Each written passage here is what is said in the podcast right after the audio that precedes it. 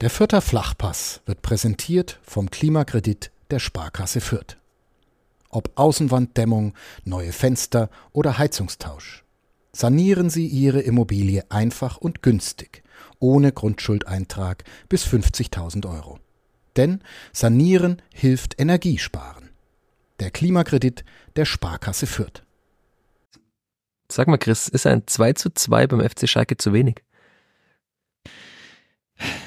Wenn man sich die Tabellensituation so anschaut, könnte man es vielleicht schon so sagen. Ich hatte auch das Gefühl, nach dem Spiel, vielleicht nach der zweiten Halbzeit, wäre vielleicht bisschen, bisschen mehr drin gewesen. Ein paar komische Gegentore allerdings. Hat mir der ersten Halbzeit ein bisschen Glück gehabt, aber ja, ich hätte mir dann doch ein bisschen, bisschen mehr noch gewünscht. Weißt du, unterschiedlich kann man das immer sehen, solche Spiele. Ich stand nach dem Spiel auf Schalke in der Mixzone und hab, wollte manchen zum Punktgewinn gratulieren, weil ich dachte, nach dieser ersten Halbzeit, nach dem Gegentor, es hätten ja noch weitere Tore fallen können, da kommen wir noch später drauf, fand ich schon, dass es ein Punktgewinn war und dann auch gegen einen ja gar nicht mal so schlechten mehr FC Schalke, der in den letzten Wochen einige Spiele gewonnen hat. Auch das Auswärtskleeblatt hat einfach mal wieder einen Punkt geholt bei einem ehemaligen Bundesligisten, aber es wollte niemand von einem Punktgewinn reden und du anscheinend dann auch nicht. Nee, Punktgewinn. Also auch, nee, auch direkt nach dem Spiel ah, war irgendwie ein komisches Gefühl. Ich meine, klar, man hat, man hat nicht verloren, man hat diese Serie zumindest aufrechterhalten können, aber mich hätte es schon gefreut, hätte man da nochmal, gerade am, also direkt am Freitag habe ich mir schon gedacht, wenn man da hätte vorlegen können, das wäre schon ein schönes Gefühl gewesen für das, für das, ja, letzte Fußball, zumindest Zweitliga-Wochenende diesem Jahr.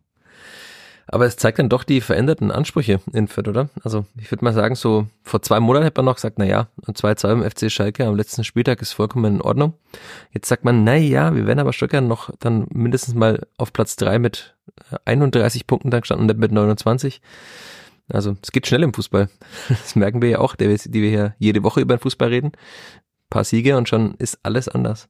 Ja, wenn man da einmal ein bisschen so, bisschen dran schnuppert oben, dann will man natürlich auch dranbleiben. Da Ah, da ist es dann natürlich immer, immer schwierig, wenn man nicht die komplette Punktzahl holt, aber wie gesagt, zumindest, zumindest nicht verloren. Ich denke, das nimmt man mit und dann schaut man weiter.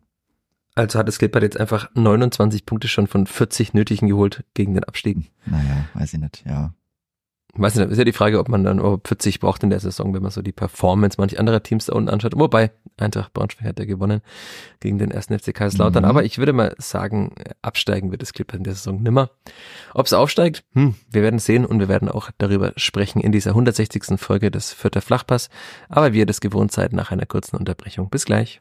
Der Vierter Flachpass wird präsentiert vom Klimakredit der Sparkasse Fürth ob Außenwanddämmung, neue Fenster oder Heizungstausch. Sanieren Sie Ihre Immobilie einfach und günstig, ohne Grundschuldeintrag bis 50.000 Euro. Denn Sanieren hilft Energiesparen. Der Klimakredit der Sparkasse Fürth. Vierter Flachpass, der Kleeblatt-Podcast von nordbayern.de. Und damit herzlich willkommen zur 160. Folge des Vierter Flachpass. Auch in dieser Woche mit dem gewohnten Startduo mit mir, Michael Fischer und mit Chris Sehm. Hallo Chris. Servus Michi. Wir nehmen heute mal wieder anders auf, nämlich am Sonntag. Das Spiel ist ja schon am Freitag gewesen, deswegen müssen wir gar nicht bis Montag warten. Ich habe auch Zeit an einem sonst arbeitsintensiven Sonntag, weil ich auf der Heimfahrt schon einiges weggeschafft habe. Ja, jetzt sind ein bisschen Zeit schon vergangen. Wie war's auf Schalke? Hat es dir gefallen? Insgesamt? Insgesamt ja, war schon okay, denke ich. Also, es war jetzt für mich auch das erste Mal auf Schalke. Ist dann zwischendurch schon auch wieder, klar, Riesenstadion, über 60.000 Leute. Zwischendurch auch immer mal ganz gut laut, also dann nicht nur optisch, sondern wenn er das ganze Stadion mitmacht und bei so, bei so ein paar Sachen kommt schon, kommt schon ganz gut dann eine Atmosphäre entgegen, da hat man dann auch im Gästebereich nicht mehr viel, nicht mehr viel dagegen zu halten. Wobei es auch im Gästebereich, also auf der Aufnahme, die ich mir dann nochmal komplett angeschaut habe. Man kam schon immer mal wieder ein klein bisschen dagegen an, ein klein bisschen durch. Also man konnte sich auch ja immer mal wieder anmelden, dass man dann da ist, aber ja, vielleicht für die ganz große Euphorie hat dann der Spielverlauf vielleicht auch nicht gereicht. Ich, ich weiß nicht, wie es sonst so die, das Stimmungsmaximum auf Schalke so ist. Aber wenn dann ja auch dann der, die Südkurve oder so direkt neben einem da mitmacht, da ist schon ja, schon nicht so verkehrt. ist auf jeden Fall kein typisches Zweitligastadion, sagen wir es mal so. Es fühlt nee. sich ein bisschen nach größerer Fußballwelt an. auch wenn man so da ums Stadion rumläuft, auch, wo ich war auf der Haupttribünenseite, wenn man dann da den großen Arena-Ring, den man ja noch kennt aus der Schalker Abstiegszeit, wo die Spieler damals teilweise vor den Fans geflüchtet sind, auf diesem, ja, doch sehr großen Ring rund ums Stadion, die Gebäude, sieht die ganze Arena an sich. Also, das ist schon Erstliganiveau und dann also ich hatte immer noch ein bisschen das Gefühl, dass manchen Spieler das dann auch schon ein bisschen so im ersten Moment, bisschen so diese Wucht dieses Stadions immer noch erschlägt bei der Spielvereinigung, weil es war ja auch für die meisten Spieler das erste Mal auf Schalke, nur für einen auf der Bank nicht. Aber ansonsten war es ja für viele auf jeden Fall schon. Ist ja genauso viel für uns. Also die sind noch deutlich jünger als wir. Das vergisst man dann auch manchmal noch. Mancher Spieler. Und dann ist es eben schon, ja, ein Erlebnis, würde ich mal sagen, auf Schalke zu sein. Aber andererseits, äh, die sportliche Gegenwart des FC Schalke ist eben dann doch keine so große, wie man immer vermuten könnte, wenn man dieses Stadion und auch die große Geschichte des Vereins sieht. Und du bist auch pünktlich ja. angekommen mit eurer, mit deiner kleinen Reisegruppe. Das war ja auch ein großes Thema vor ja. diesem Spiel. Mit vielen Straßensperrungen und allem möglichen. Aber ihr habt es immerhin noch pünktlich geschafft. Wobei, also das, das Ende war dann gar kein Problem mehr eigentlich. Wir hatten, also wie gesagt, der, der Schluss ging. Ah, aber der Weg dann bis nach Essen erstmal ins Hotel und dass wir dann erstmal ganz kurz mussten, das war äh, kein, kein leichter Weg. Also wenn man dann 10.45 Uhr in Fahrt losmacht und zu spät Minuten, eindeutig. Ja, eindeutig zu spät losgefahren. Wenn man dann zehn Minuten vor Anpfiff irgendwann im Gästeblock ankommt, äh, ja, hat das nicht so viel Spaß gemacht, aber ja, ich weiß nicht, also die Spieler waren ja vielleicht auch etwas überrascht, dass es dann doch so laut losging. Die hatten sich wahrscheinlich ähnlich wie ich auf einen eher ruhigen Spielbeginn eingestellt. Also Jetzt sehe ich die Fragezeichen in manchen Gesichtern unserer Hörerinnen und Hörer. Hä, was redet er da? Ja, mal kurz einen Einwurf vielleicht machen. Am Freitag haben die Fanszenen Deutschlands ein deutschlandweites Bündnis angekündigt, am Spieltag, also am vergangenen Spieltag, die ersten zwölf Minuten zu schweigen aus Protest gegen die Entscheidung vom vergangenen Montag, über die wir ja in der 159. Folge auch gesprochen hatten, nämlich zum geplanten damals noch Investoreneinstieg bei der DFL. Mittlerweile wissen wir, die Spielfang hat dafür gestimmt und auch 23 weitere. Damit ist die knappestmögliche Zweidrittelmehrheit erreicht worden und die Geschäftsführung der DFL darf mit einem möglichen Investor verhandeln, der natürlich nicht so heißt, mit einem strategischen Vermarktungspartner, an den dann ja, ungefähr acht Prozent der künftigen Medienerlöse erstmal gehen, der dafür aber, also über 20 Jahre hinweg, der dann aber äh, also eine Milliarde äh, gibt. Äh, ist ganz interessant, äh, wenn ihr mal googelt. Sportschau Khaled Nahar hat da sehr viele, sehr gute Texte dazu geschrieben. Es gibt auch einen, also Khaled Nahar hat, liegt der Plan angeblich vor, was die DFL mit dem Geld vorhat. Da kann man auch mal einfach sich durchklicken und sich über manche Dinge wundern, wofür dann Geld ausgegeben werden soll. Also ob es diese Millionen wirklich braucht und ob das dann wirklich am Ende der Spielvereinigung so viel weiterhilft. Hm, kann man jetzt geteilter Meinung sein. Und eigentlich wollte ich es am Ende als Podcast-Tipp geben, aber wenn wir jetzt gerade dabei sind, falls ihr euch noch tiefer gehend mit diesem Investorendeal, mit den Entscheidungen, mit den Auswirkungen und so weiter beschäftigen wollt, es gibt auch vom Rasenfunk, vom lieben Max Jakob Ost, ein äh, ausführliches Tribünengespräch eben mit Khaled Nahar und Markus Bark, mit den beiden wahrscheinlich ja, profiliertesten Journalisten, was diese sportpolitischen Dinge bei der DFL angeht, beide von der Sportschau, beide seit vielen Jahren eben befasst mit diesen ganzen Themen. Da wird das alles nochmal aufgedröselt, dauert aber dann doch ein bisschen länger als so eine normale Folge für der Flachpass, aber vielleicht hat man ja Zeit beim Geschenke einpacken oder so. Dann bietet sich das nochmal an, das einfach anzuhören. Also findet ihr sowohl auf rasen.de als auch in gängigen Podcast Podcatchern oder auf den Podcast-Plattformen eurer Wahl, äh, Rasenfunk Tribünengespräch zum Investoreneinstieg bei der DFL, ja. Und alle Fans, oder man dachte, alle Fans alle. schweigen, aber beim FC Schalke, dessen äh, Ultragruppierungen auch nicht in diesem Bündnis anscheinend sind, äh, Fanszenen Deutschlands haben sich entschieden, nicht zu schweigen, haben auch keine Spruchbänder gemacht. Ihr Verein hat ja auch dafür gestimmt. Also können wir jetzt einfach boulevardesk sagen, der FC Schalke ist in Gänze für einen Investoreneinstieg bei der DFL. Anscheinend. Anscheinend. Zumindest war es war ungewohnt, also weil ja war komisch, also ich im Gästeblock war ja eh noch Stille, weil die ja, Ultragruppen noch gar nicht da waren. Nee. Aber auch im Heimbereich, ich habe mir dann schon gedacht, also weil es wurde ja bei der Aufstellung war schon laut und auch beim Steigerlied gab keinerlei Anstalten, dass da irgendwas anders wäre als sonst. Und dann ging es auch schon sehr laut los und die ersten zwölf Minuten waren dann auch sehr laut auf der Haupttribüne, äh, auf der Heimseite. Und aber wenn wir direkt ins Spiel reinstarten, sie sind dann schnell wieder verstummt. stand nämlich nach zwei Minuten schon 1-0 fürs Kleeblatt, dachte man, aber ja. Armindo Sieb stand wie so oft einige Vierter in diesem Spiel, also waren glaube ich sechs, sechs Abseitssituationen oder so in diesem Spiel, fünf oder sechs, ja, Fünf. stand Amindo Sieb im Abseits. Aber ansonsten wäre das Spiel, auch alte Fußballerweisheit, wäre anders gelaufen, wenn es nach zwei Minuten einzeln fürs Kleeblatt steht. Auch die ganze Euphorie wäre natürlich weg gewesen auf Steikers Seite. Aber, tja, Ja. war nicht so. Nee, auch nicht, also nicht wirklich gut mit der Abseitslinie da getänzelt. Ich glaube, das kann er besser. War schon sehr eindeutig und sehr leicht. Also, Aber Ja, er aber hätte mal schade. wieder ein Tor gemacht, schau. ja, er hätte mal wieder, er hätte es auch schön zu Ende, ge zu Ende gespielt. Also, und kurft da Fährmann ganz gut, schiebt dann gut ein, aber ja, also es war nicht knapp und war auch nicht gut mit der Abseitslinie gespielt. Von daher, schade, wäre schön gewesen, da das große Stadion direkt komplett zu verstummen oder dann mal richtig verstummen zu lassen. Ja, aber danach ging es ja dann auch direkt wieder äh, gut weiter. Ne? Also, Es gab noch einen Kopfball dann von Damian Michalski nach einer Ecke, den Fährmann auch noch gut hält. Und dann war es aber Ja. irgendwie. Also dann passierte nicht mehr viel. nee, Also zumindest äh, auf Halbzeit. Vierter, auf, Also ja, aus, auf der Vierter-Seite schon, aber ja, nicht mehr viele Vierter-Chancen gab es da. Also was ist denn Nee, da also- passiert mit dem Blick? Du, du hattest ja einen anderen Blickwinkel, vielleicht hast du es besser gesehen, du warst näher an der Abwehrkette dran als ich, der hoch oben auf der Haupttribüne saß. Aber irgendwie haben sie es nicht so richtig in den Griff bekommen. immer dieses- zu weit weg. Nee, Ja. Also gar nicht. Die Aggressivität hat, glaube ich, gefehlt. Bisschen, weiß nicht, waren irgendwie nicht wirklich da.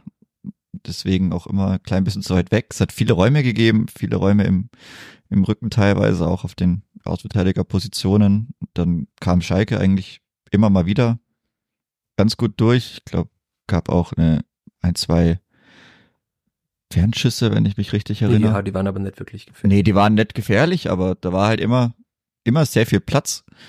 Dann gab's ja auch, ja, dann später noch das Tor und eine sehr, sehr gute Möglichkeit. Also waren jetzt auch nicht brutal viele Chancen, aber ach, gab schon sehr oft sehr viel Platz.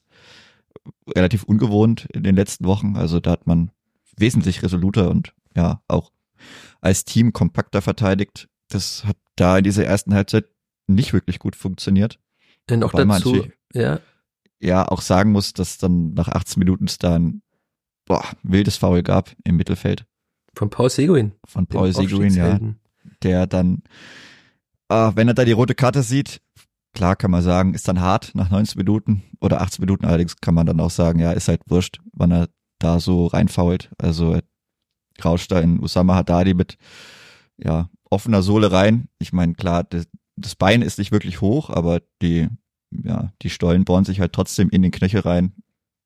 Der Fuß ist komplett offen, also auch nicht ein bisschen angewinkelt, dass dann wie die, Spitz, äh, die, die Zehenspitzen noch ein bisschen nach unten gehen oder irgendwie oder sowas, dass man da ihn ja noch ein bisschen von Schuld freisprechen könnte.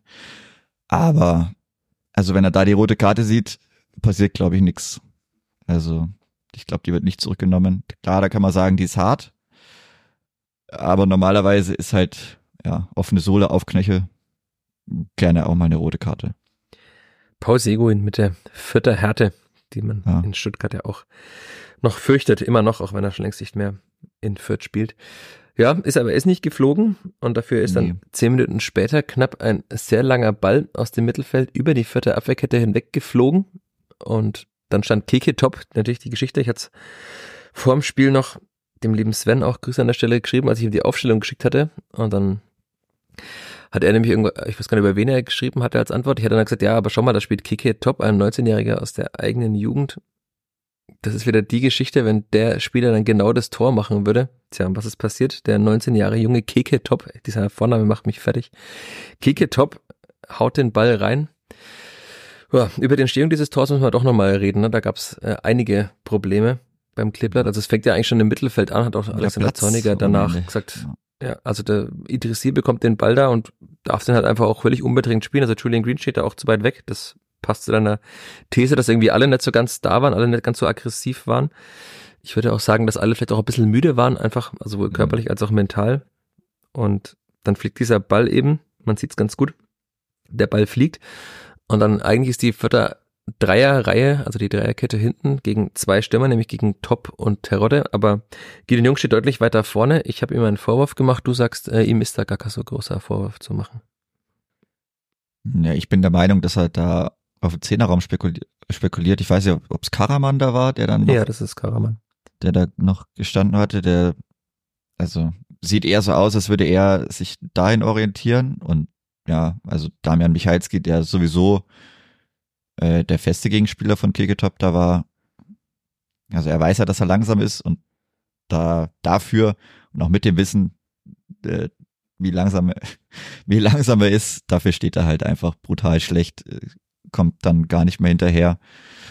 Ja, da hat die Körperstellung nicht gepasst, da hat er bestimmt die Gewichtsverlagerung auch nicht gut gepasst und ja, er kommt, läuft hinterher, kommt gar nicht mehr in den Zweikampf und dann ja, schießt Keke oder schließt Keketop gut ab.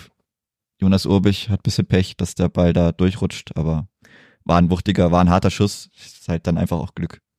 Ob man ist ihm da Vorwurf zu machen. Ich hatte, also nur aus Stadionsicht hatte ich erst äh, auch in den Noten am Samstag früh, die natürlich mit dem Stadionblick entstanden sind, noch ähm, geschrieben, dass er da keinerlei Schuld hatte bei dem Tor. Irgendwie rutscht ihm der Ball aber dann doch über die Hand. Ne? Also ja, er ist halt nah dran, aber sieht irgendwie blöd aus. Ja, es war jetzt kein Torwartfehler, das auf keinen Fall. Nee, aber den muss man halt, also muss man sonst anders verteidigen. Also das ja. war schon sehr, sehr schlecht verteidigt, dadurch, dass man, wenn man weiß, welchen Raum man da im Rücken noch hat und wenn man weiß, also selber weiß, wie langsam man ist und wie ungelenkt, dann kann ich so nicht verteidigen. Also das war einfach, einfach sehr schlecht gemacht und halt auch schade, weil dann davor, glaube ich, nicht mehr so viel äh, in dieser Phase passiert ist und man dann halt mit diesem langen Ball komplett ausgehebelt wird.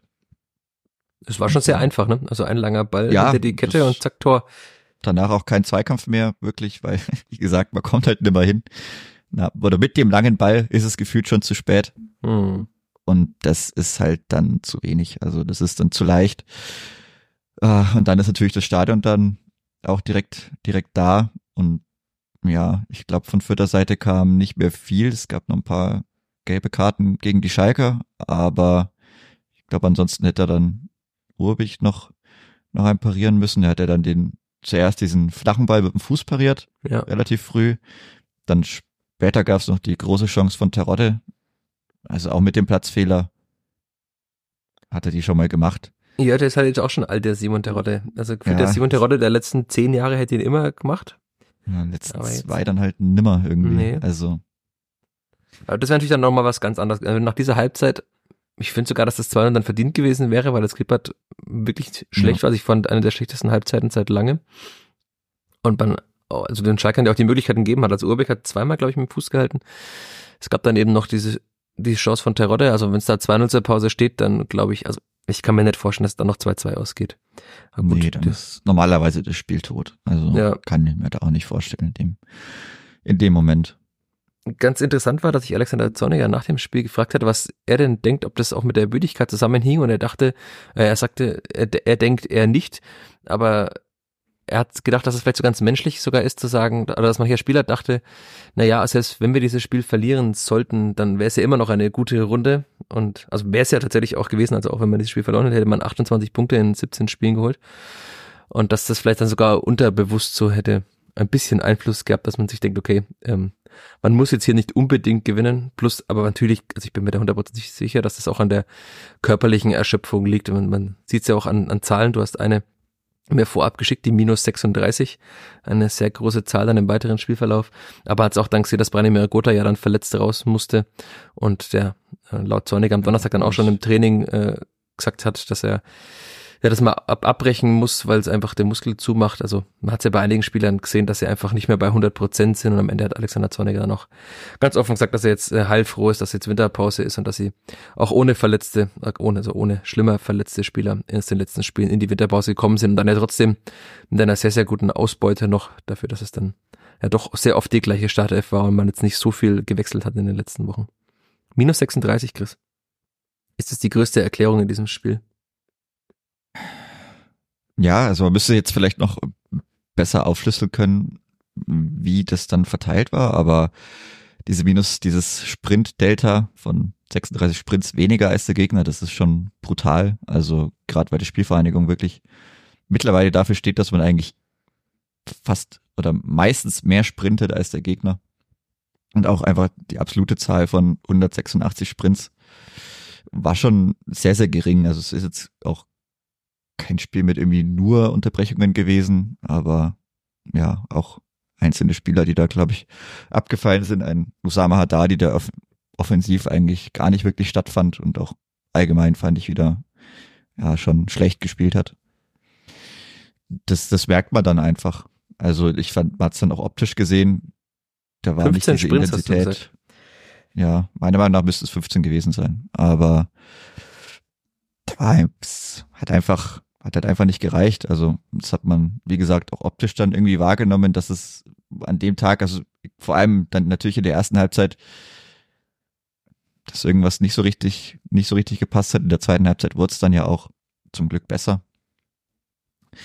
Aber ja, ich denke auch, dass da einfach irgendwie dann leider bisschen die Luft raus war, eben auch, weil man so oft mit der gleichen Startelf spielt, weil man dann teilweise recht spät wechselt und dann auch Schlüsselspieler wie Julian Green und Branimir Gotha zum Beispiel dann irgendwann vielleicht auch ein bisschen überspielt waren. Wobei Branimir Gotha der zweiten Halbzeit dann nochmal irgendwie so ein, ist schon nochmal aufgeflammt, also auch ja, also hat sich nochmal ordentlich noch aufgerieben. Dann, ja. ja, aber dann aber auch irgendwann gemerkt, dass er sich dann, ich glaube, zweimal hinsetzen musste er hat einmal angezeigt, wechseln und dann wurde. das Problem war dann, dass Alexander Zorniger gerade, also er wollte wechseln, dann war glaube ich Marco Konrad, der Co-Trainer, hat dann gerade noch Lukas Petkov äh, die Rolle erklärt, die er einnehmen soll. Und dann war die Unterbrechung, in der Herr Gotha anzeigte, er muss raus. Aber die, die Vorbereitung für Lukas Petkov war noch nicht fertig. Ja. Deswegen musste Herr Gotha dann nochmal weiterspielen, aber hat sich dann ja auf den Boden gesetzt, wie du sagst, und hat sich dann auswechseln lassen. War bestimmt in der Minute auch noch brutal wichtig in der 86. Minute. Ja. Naja. Aber äh, wir waren, Branimir Gutter, gutes Stichwort. Und in der Halbzeit Alexander Zorniger laut Amindo Sieb seiner Mannschaft gar nicht so viel gesagt, Zitat Amindo Sieb. Aber er hat äh, ihnen beigebracht, dass sie jetzt eine Serie hätten und diese Serie doch bitte nicht reißen möge und dass sie nochmal alles raushauen sollen. Und ja, man kann glaube ich sagen, die Mannschaft hat dann auch in der zweiten Halbzeit alles rausgehauen. Es gab ja dann schon einen ersten Schuss von Amindo Sieb gegen den Außenpfosten, sehr früh. Dann gab es das äh, vermeintliche 2 zu 0, wobei da, glaube ich, vier Schalke im Abseits standen. Also mm. das war sehr, sehr deutlich, dass das nicht zählen wird. Und dann gab es das 1 zu 1 von Branimir Gotha und auch da wieder lobende Erwähnung. Julian Green, er, er tauchte damit in keiner Statistik auf, aber er spielt eben diesen Pass oder diesen, naja, so eine, was nicht, es war gar, gar kein äh, gewollter Pass, er kam, hat den Ball aus der Luft genommen auf Amindo Sieb. Amindo Sieb steckt durch für ähm, Branimir Gotha, der scheitert mit dem Lupfer noch an Ralf Fährmann und dann im Nachschuss macht er ihn rein. Und es war auch witzig, er wollte erst nach rechts zum Jubeln weglaufen und dann hat er kehrt gemacht und dachte sich, ich jubel jetzt vor dem Gästeblock. Vielleicht auch nochmal ein Zeichen für die neu entstandene Verbindung zwischen Fans und Mannschaft, wenn man das da rein interpretieren will. Ja, da war das Clip dann eigentlich danach die deutlich bessere Mannschaft. Und dann, mal ein bisschen mhm. springen, zack, steht's 2-1 für den FC Schalke. Was ja. war da los? Ja, also nichts. Auch wieder viel zu viel spielen lassen. Also auch der, der, der vorletzte Ball. Dann der Ball nach außen. Genau, nach außen auf Derry Merkin ja. hat dann ja geflankt. Auch Asta dann zu weit weg ist, nicht mehr rankommt. Aber da war auch, ich glaube, davor schon irgendwie auf diesem, ja, in der Halb, dem Halbraum war auch schon viel zu viel Platz. Und keine Ahnung, da kommt der Ball von der, von außen eigentlich gut, aber trotzdem schwierig für Kinan Karaman, der sich aber dann relativ einfach gegen Cianolo, also was heißt einfach? Ich glaube, Kenan Karaman macht schon sehr, sehr gut. Also das gehört auch dazu, den Kopfball, wie er sich durchsetzt von dem, von dem Punkt und wie er ihn dann genau neben dem Pfosten in die Ecke spielt. Also, weiß nicht, von den Viertern machen den Kopfball nicht so viele Stürmer auf die Art und Weise, was vielleicht auch ein kleines Problem ist. Aber hat er schon wirklich, wirklich, wirklich gut gemacht und aber dann trotzdem auch zu leicht und auch in der Situation, man spielt besser und kriegt dann so aus dem Nichts diesen, dieses Kopfball-Gegentor, aber das war einfach, ja, ein Tor der individuellen Klasse, denke ich trotzdem. Aber bei dem Gegentor können wir auch noch mal ganz kurz über eine Sache sprechen, die auch ein bisschen diskutiert wurde am Wochenende. Zumindest habe ich es äh, gelesen. Maxi Dietz hat ja zeitweise auf der Sechserposition gespielt und ist auch in, bei dem Tor, ähm, wenn man die Entstehung dieses Tors anschaut, läuft nämlich Maxi Dietz deutlich vor der Abwehrkette herum und wird dann da so immer wieder nach links und rechts geschickt und irgendwann sieht es fast so aus, wie wenn er sich denkt, ach Mann, ich habe jetzt keine Lust mehr. Und dann kommt der Ball nämlich nach links aus und das ist ja auch einer der Gründe, also ja, man hatte dann im, im Strafraum eine Überzahl, aber es ist halt Kerem Czernolo gegen Karaman. ist jetzt äh, illusorisch darüber nachzudenken, was passiert wäre, wenn da Maxi Dietz gestanden wäre auf der linken Seite Denn Maxi Dietz stand im, zum Zeitpunkt der Flanke außerhalb des 16ers sogar noch. Also Julian Green ist im 16er, aber Maxi Dietz steht noch davor. Also fast schon so 18 Meter vorm Tor.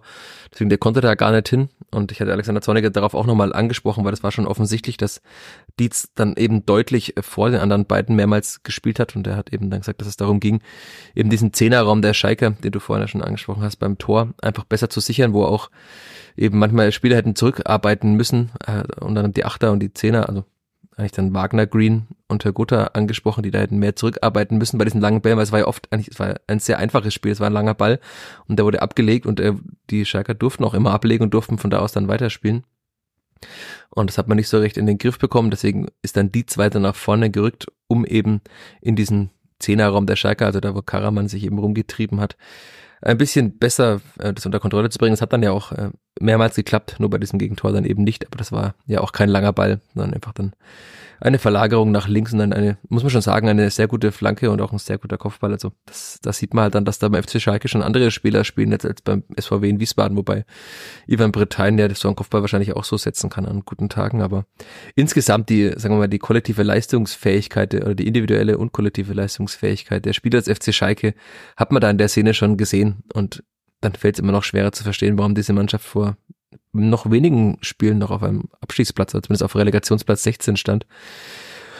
Bitter. Und dann hatte ich meinen Spielbericht auch schon äh, so langsam mit der Tendenz äh, umgeschrieben, dass die Spielvereinigung dann zum ersten Mal wieder verliert beim FC Schalke. War gerade dabei, diesen Satz zu vollenden und dann auf der anderen Seite zack, zack, zack, zack und schon steht's 2 zu 2. Und Tobias Mohr, der ehemalige Vierter und nach KI-Auswertungen schönste Spieler der zweiten Bundesliga, steht wahrscheinlich jetzt noch da im 16er und überlegt, zu welchem ja. Mitspieler er den Ball spielt. War schon eine sehr, sehr komische Situation. Ne?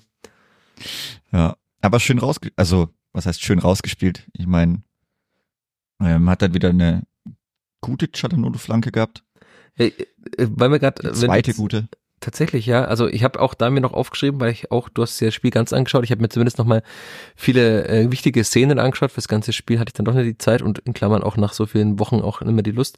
Aber bei den wichtigen Szenen sieht man eben da, dass es, das Tor entsteht ja über die linke Seite. Cialanolo schickt ja erstmal Dennis Sabeni und Dennis Sabeni, da finde ich da auch, war seine beste Aktion in dem Spiel, glaube ich, mit einem guten Pass da auch in die Tiefe. Also so entsteht dann eben erst das, na sagen wir mal, die Szenerie, aus der dann die Flanke von Cialanolo resultiert.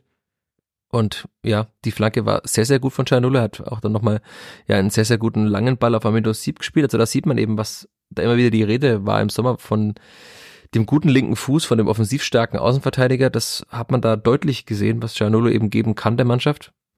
Und die Flanke war wirklich sehr gut, deswegen konnte Fährmann sie auch nur so nach vorne leicht abklatschen oder wegklatschen. Tja, und dann hätte Tobias Mohr den Ball auch leicht wegklatschen können nach vorne, nämlich egal wohin, aber er hat offenbar gesucht, wen er da schicken könnte. Und Simon Aster dachte sich, naja gut, wenn du den Ball nicht haben willst, dann nehme ich ihn eben.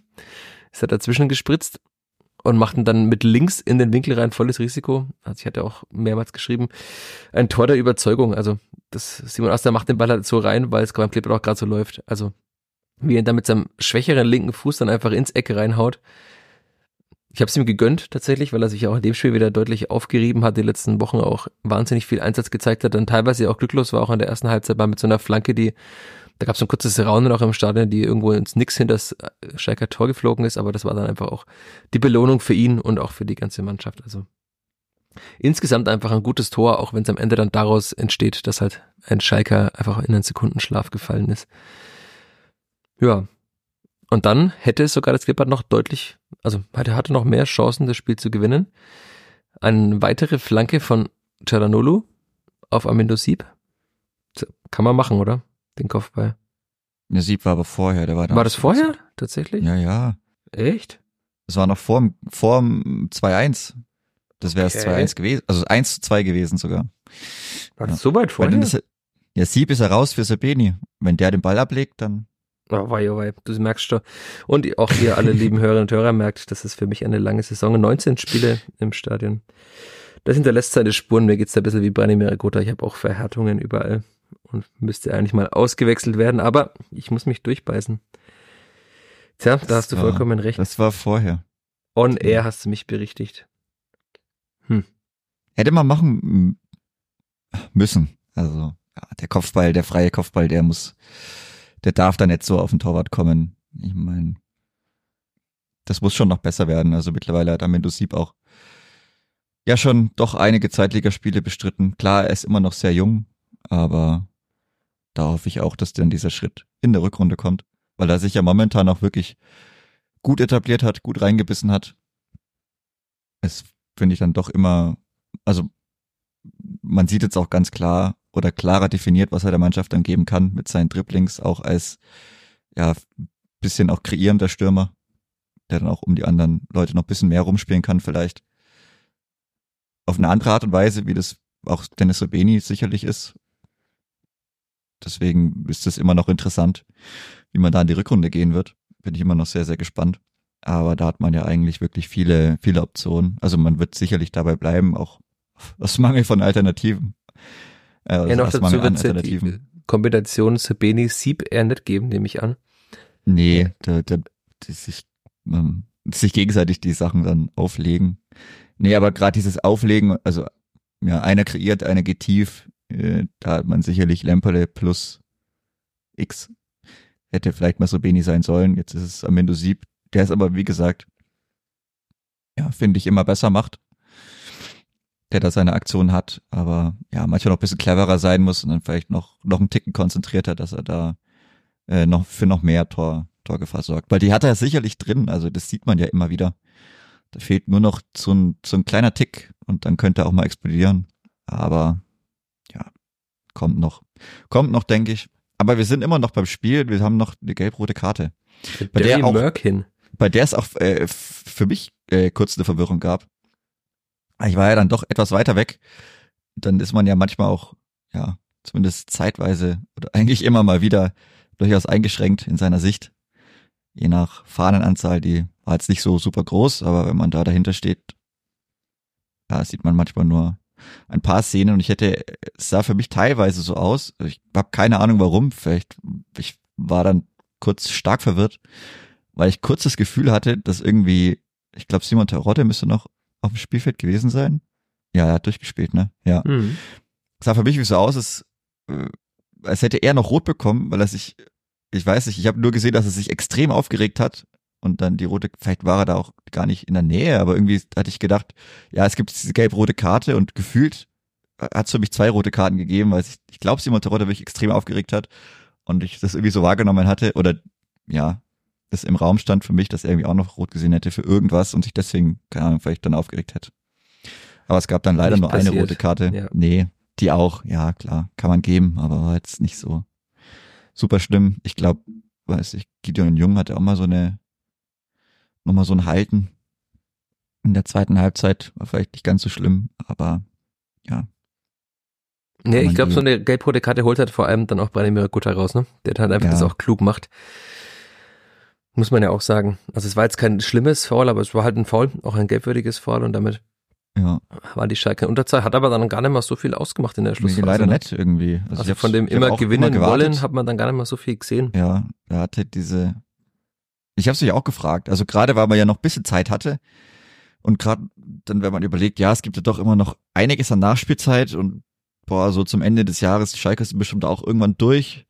Äh, die Spielvereinigung hat dann, wie gesagt, das Tor geschossen und dann gab es direkt drauf die rote Karte. Habe ich auch gedacht, okay, das muss jetzt nochmal irgendwas irgendwas freisetzen, aber ja, kam leider nix. Also ah, doch ein Schuss gab's noch von Walid Mamdi, aber ja, aber auch wenn man sich diesen Schuss anschaut von Walid Mamdi, also ich habe es mir dann mehrmals angeschaut und bei vielen anderen Vereinen würde einfach ein Stürmer da durchlaufen und dann könnte Mamdi den Ball einfach an ja. den zweiten Pfosten spielen jemand würde ihn ins leere so, Tor einschieben. So gut, also Sebeni kommt zwar bisschen, aber ich glaube, der Ball in die Mitte wäre abgefangen worden. Also ja, genau, der wäre da abgefangen worden, aber ja. ist, also bei anderen Vereinen, man sieht diese Tore ja oft, die so leicht aussehen, die aber halt deshalb entstehen, weil ein Stürmer halt dann zur Torlinie durchläuft und über die Linie drückt.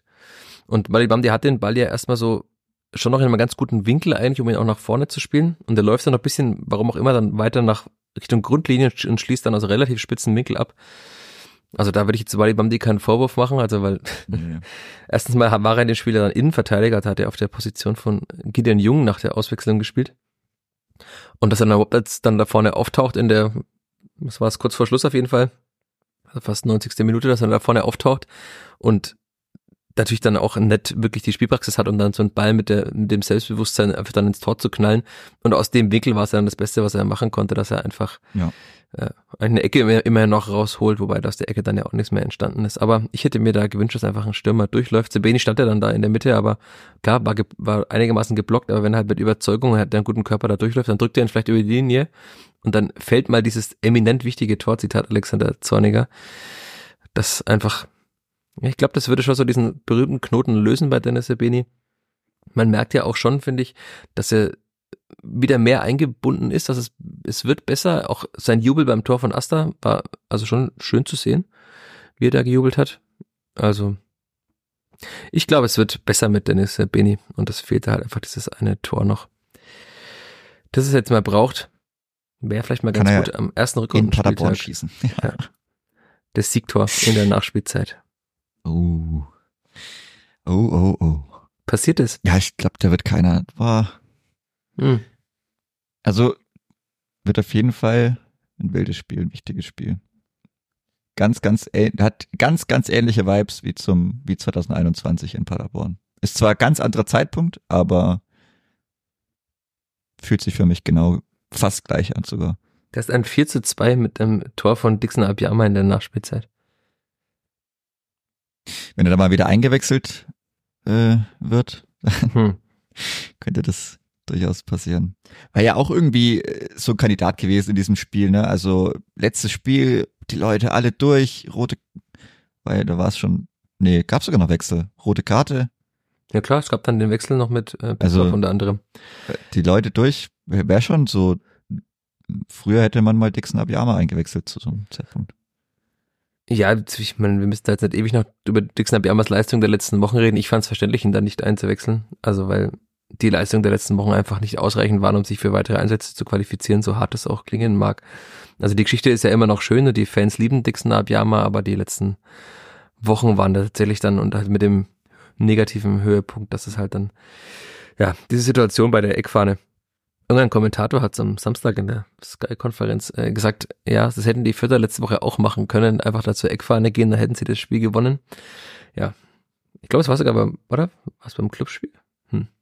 Irgendwo ist auf jeden Fall ein Spieler zur Eckfahne gelaufen mit dem Ball, hat den Gegner angeschossen, hat da einen Eckball rausgeholt und dann hat der Kommentator nochmal tief in der Vierter Wunde gebohrt und gesagt, dann hätten sie dieses Spiel dann locker gegen Magdeburg gewonnen. Tja. Ja. Haben sie eben nicht, aber das Klippert ist äh, jetzt sieben Spiele in Folge ungeschlagen, hat zuletzt jetzt dann zweimal unentschieden gespielt, deshalb auf Platz fünf in die Winterpause mit 29 Punkten, damit genauso viele Punkte wie im Aufstiegsjahr, das du vorhin angesprochen hast, 2020, 21. Sieht doch ganz gut aus, oder? Ja, also man kann sich jetzt dann mit 17 Punkten von 21 möglichen natürlich nicht beschweren, aber es wären ja trotzdem noch mehr möglich gewesen. Aber halt Ja, auch, dann- man muss auch sagen, auch weniger. Ne? Es wären auch weniger. auswärts zum Beispiel.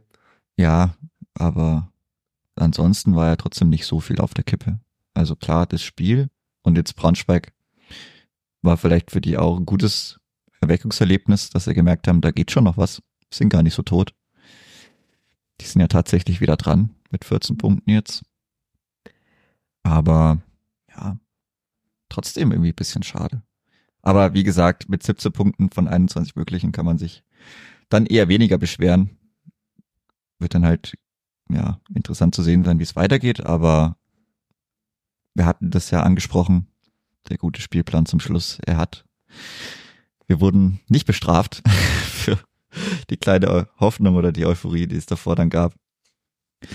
Von daher, ja, nimmt man auch den Punkt dann aus Schalke mit, aber ja, wenn man die Tabelle sieht, wäre schon cool gewesen. Hätte man vielleicht in der Vorwoche oder dann auch jetzt gegen Schalke nochmal zwei Punkte mehr geholt. In der, der Tabelle der letzten sieben Spiele ist Clipper trotzdem noch Erster. Ja, Man muss ja immer den Zeitpunkt richtig eingrenzen, dann ist man irgendwann immer Erster. Aber auch in der Tabelle, das auch nochmal an der Stelle für alle, weil es wahrscheinlich nicht allen so präsent ist, auch in der Tabelle der letzten zwölf Spiele, was insofern interessant ist, weil das äh, ab dem Derby in Nürnberg ist, was ja auch so ein kleiner Neustart auch intern war nach der ersten Länderspielpause und diesen blöden Pleiten da bei der Hertha und gegen Hannover zu Hause. Äh, Zwölf Spiele, 25 Punkte reicht beim Klippert für Platz zwei in dieser Tabelle und der FC St. Pauli ist da nur noch besser, nicht mit 26 und auf Platz drei dahinter, zwölf Spiele, 23 Punkte ist schon Holstein Kiel den wir hiermit zur Herbstmeisterschaft gratulieren müssen. Hm. Ja, die wahrscheinlich auch daran, be äh, darin begründet liegt, dass man halt am zweiten Spieltag schon mal gegen die Spielverhandlung zu Hause gewonnen hat mit einem, naja, sagen wir mal, glücklichen Elfmeter. Aber am Ende muss man auch sagen, Holstein Kiel, elf Siege hast du vor der äh, Aufnahme ja. zu mir gesagt, elf Siege in 17 Spielen, damit ist man dann auch verdient krass. ganz oben in der Tabelle.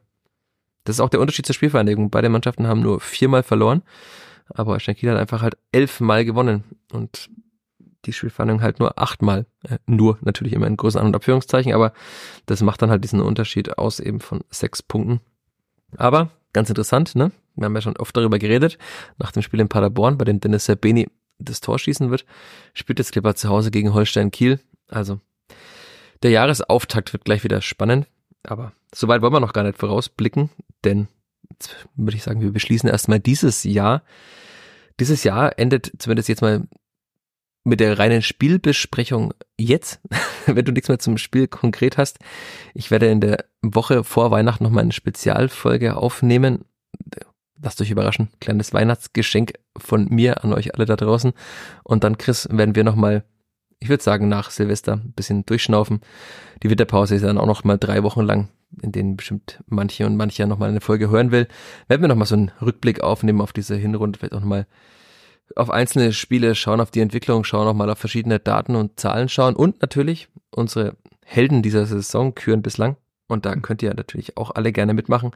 Ich werde demnächst dann, auch wenn diese Folge draußen ist, auf Facebook und auf Twitter aufrufen, dass ihr euren MVP, also den Most Valuable Player, den oder auf Deutsch, wie man früher gesagt hat, den Spieler der Hinrunde kürt.